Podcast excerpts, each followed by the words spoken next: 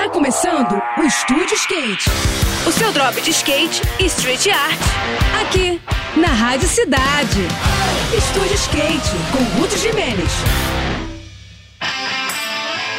Olá pessoal, tudo bem? Seguindo com as perspectivas do skate para 2024, eu vou falar um pouco sobre as modalidades não olímpicas do skate, que também tem praticantes entusiasmados em todo o planeta. No skate velocidade, a World Skate vai realizar um campeonato mundial em Tagaytay, nas Filipinas, entre os dias 24 e 25 de fevereiro. O Brasil poderá ser representado por um máximo de oito atletas, sendo seis do downhill speed e dois do luge, isso valendo para ambos os gêneros e tomando como base os resultados do Mundial que rolou na Argentina no ano passado. No slalom, a Associação Internacional da Modalidade divulgou apenas alguns eventos da categoria Main, a que distribui o maior número de pontos. Por enquanto, vão rolar etapas na Austrália e nos Estados Unidos em março, além do tradicional campeonato em Poliska, na República Tcheca, em agosto. Assim como rolou no final de 2023, é bem possível que o Brasil seja a sede de uma etapa do calendário, o que pode trazer competidores internacionais de alto nível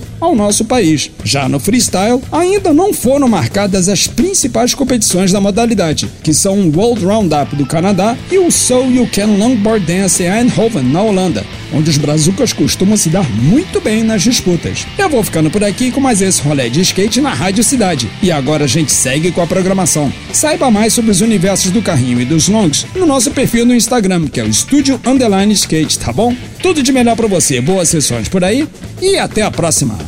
Esse foi mais um. Esse foi mais um Estúdio Skate. O seu drop de skate e street art. Aqui, aqui, na Rádio.